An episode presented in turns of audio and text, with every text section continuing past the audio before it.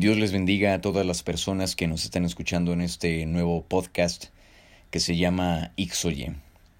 Dato para los curiosos. En, realidad, si lo queremos ver estrictamente, pues no se dice Ixoye, puesto que estas son unas eh, letras griegas que forman la palabra, si no me equivoco, pez en griego, que era una forma en que los cristianos en aquel tiempo que eran perseguidos se comunicaban eh, a escondidas, por decirlo de esta forma, para poder congregarse entre ellos sin que les hicieran daño.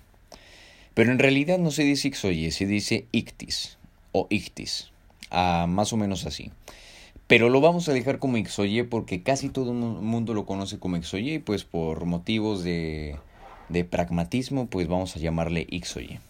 Bien amigas y amigos, en esta entrega de este podcast Estoy grabando en la noche, por si escuchan este ruido de, de los grillos. Son alrededor de, las 11 de la noche en esta grabación, pero no me quiero ir a dormir sin antes charlar sobre el argumento cosmológico de la existencia de Dios. Anteriormente dimos como que un repaso general o, o, un acercamiento general o un comentario sobre, sobre la existencia de Dios. Después iniciamos esta carrera hablando con el argumento sobre el argumento ontológico de la existencia de Dios y hoy, amigas y amigos, vamos a hablar sobre el argumento cosmológico de la existencia de Dios. Quisiera, antes de hablar sobre este argumento, leer un pasaje de la Biblia. Es un pasaje corto, pero demasiado contundente y que está lleno de una verdad eh, excelsa, de una verdad muy profunda, de una verdad muy grande. Es Génesis 1.1.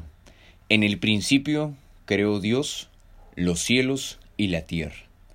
Pero es preciso aclarar y enfatizar, en el principio creó Dios los cielos y la tierra. En el principio creó Dios. El argumento cosmológico se basa en el principio de la causalidad. La causalidad consiste en que, pues, en, la ley de la causa y el efecto, que todo, todo, todo efecto, pues, tiene una causa, una causa uniforme, pues, precede a un efecto. Pero para hablar sobre el argumento cosmológico, no solamente es decir como que causa y efecto por encimita, sino deberíamos partir, antes de hablar de la existencia de Dios, deberíamos partir diciendo que el universo no es eterno. Como dicen algunos filósofos que el universo simplemente está allí y punto. Debemos partir entonces del principio de la causalidad. El universo, señoras y señores, es un efecto, no es una causa. El universo es simplemente el efecto de algo. El universo no es eterno. Y para poder demostrar que el universo no es eterno, pues podríamos basarnos al menos en dos cosas para ser lo más claros posibles, al menos en dos cosas. El universo es un efecto, no es eterno. Y esto lo podemos tratar usando la segunda ley de la termodinámica. ¿Qué es esto? La segunda ley de la termodinámica señala que el universo se está quedando sin energía usable. Esto significa que todos los recursos que existen en el universo se están agotando, se están acabando así, así, aunque se escuche medio loco, pero sí, se están acabando. Y esto indica entonces que si se están acabando, pues el universo no es eterno, porque si fuera eterno, estos recursos no se acabarían. Por lo tanto, eh, la energía usable está desvaneciéndose en el universo. Pero no solamente podríamos hablar de la segunda ley de la, de la termodinámica, para inferir que entonces el universo tuvo un principio, puesto que los recursos se están acabando. Y si los recursos se están acabando, pues lógicamente significa que hubo un principio donde había abundancia de recursos y que lógicamente con el tiempo se tenían que acabar. Así como aquí en el planeta Tierra el agua se está acabando, se está acabando la capa de ozono, se están acabando los animales que fueron extintos, se está acabando el combustible fósil, entre otras cosas. Eh, entonces, nos da cuenta esto de que hay, una, hay, un, hay un principio en el universo. Pero además de la segunda ley de la termodinámica podemos también hablar sobre la expansión del universo, aquella aquella afirmación que sale de la teoría de la probabilidad de Albert Einstein.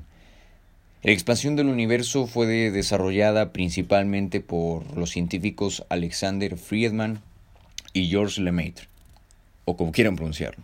Disculpen mi, mi mexicanés. Pero bueno, la expansión del universo, eh, como lo dice la palabra, pues yo creo que es algo muy simple de explicar. Eh, trata que simplemente el universo pasó de un estado en donde estaba totalmente comprimido, por decirlo de esta forma, a expandirse. Y es algo científicamente comprobable que sí, que el universo se está expandiendo, que las galaxias se están alejando unas de otras, las estrellas se alejan unas de otras. Hay científicos que señalan que, por ejemplo, si nosotros mirásemos una galaxia desde un telescopio, la estamos mirando y sin darnos cuenta esa galaxia se está alejando de nosotros porque el universo se está expandiendo. Imaginémonos un cono, un cono. El principio de ese cono, que sería la punta, es en donde empieza el universo y a medida que ese cono se va abriendo, es como el universo se está expandiendo. Entonces, estos indicios científicamente comprobables y que son ciencia nos señalan, por lo tanto, amigas y amigos, que el universo tuvo un principio y al tener un principio, por lo tanto, tenía que haber tenido una causa. Y esto nos lleva a pensar entonces en dos opciones. Una, que fue producto del azar y segunda, que alguien, como dijera Platón y Aristóteles, que un eterno poder dotado de movimiento propio estuviera detrás de todo ello. Yo creo que se debería incluso hasta tener muchísima fe para creer que el universo, con toda la complejidad con la que está creado, se haya realizado de la nada. Pero no, el universo, como dijera Platón y Aristóteles, tiene un principio con base a un ser de eterno poder, a una deidad que hizo el universo y que creó los cielos y la tierra. La causa y el efecto. Si todo el mundo es contingente, es decir, si todo el mundo puede existir o no existir, no pasa nada, existe entonces la necesidad de un ser eterno y necesario como primera causa extramundana. Esto lo señalan los principales teólogos que desarrollan el argumento cosmológico. Y es preciso también señalar que el principal eh, pionero del argumento cosmológico, por llamarlo de este modo, es Tomás de Aquino, que tiene ciertas obras donde habla, perdón, sobre la existencia de Dios a través del argumento cosmológico. Pero también tenemos a otros autores contemporáneos como William Lane Craig, eh, bueno, Charles Hodge, que fue ah, como en el siglo XIX, tenemos a Luis Berkhoff, lo pueden encontrar en los libros de teología sistemática, en los libros de apologética y también, por cierto, en, el libro el, el, caso del creador de Lee Strobel, que escribió el famoso libro El caso de Cristo. Entonces, después de este paréntesis, el universo es un efecto, el universo, por lo tanto, al ser un efecto, significa que tuvo un principio. Entonces, el principio de la causalidad está sólido en este argumento cosmológico de la existencia de Dios. Quisiera leer unas cuantas líneas de lo que dice Tomás de Aquino, que es el pionero de este argumento. No puede existir una infinita secuencia de causas, por lo que debe existir un motor inmóvil, una primera causa, un ser original y absolutamente necesario, capaz de producir todas las cosas creadas. Así lo señala Tomás de Aquino. Y es impresionante que nosotros podamos encontrar en la Biblia que en el primer versículo de toda la escritura dice, en el principio creó Dios los cielos y la tierra. Primeramente está hablando de tiempo, que entonces el universo tuvo un inicio, que el tiempo empezó a correr en un determinado eh, indicio o en un determinado, en una determinada ejecución de Dios en la eternidad, que Dios ejecutó con su palabra para crear el universo y que el tiempo empezara a correr. Por eso dice la Biblia, en el principio creó Dios los cielos y la tierra. Yo creo que aquí está el argumento cosmológico de la existencia de Dios. Primero está hablando del tiempo, que hubo un principio, que todo lo creado tiene un inicio y que por lo tanto podemos aquí ver eh, la segunda ley de la, de la termodinámica que se están acabando los recursos del universo, que el universo se está expandiendo también, entonces en el principio.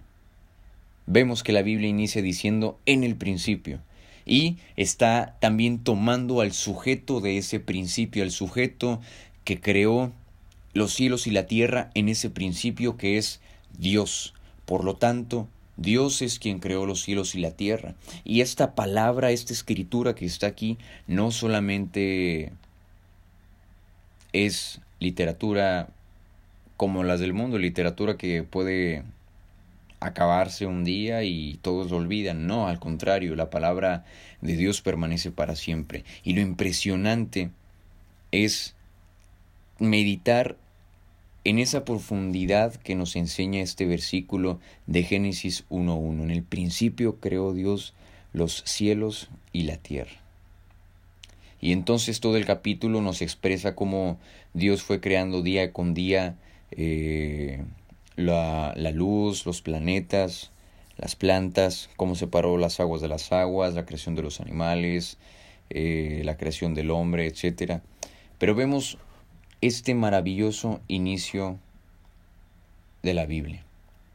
Lo más impresionante es que la Biblia no trata de, de argumentar o no trata o, no inicia tratando de probar la existencia de Dios, sino que ya la presupone, o sea, ya, ya la presupone, ya está ahí la existencia de Dios, no es como que un tema que esté en la mesa de debate para la Biblia, sino que pues es lógico.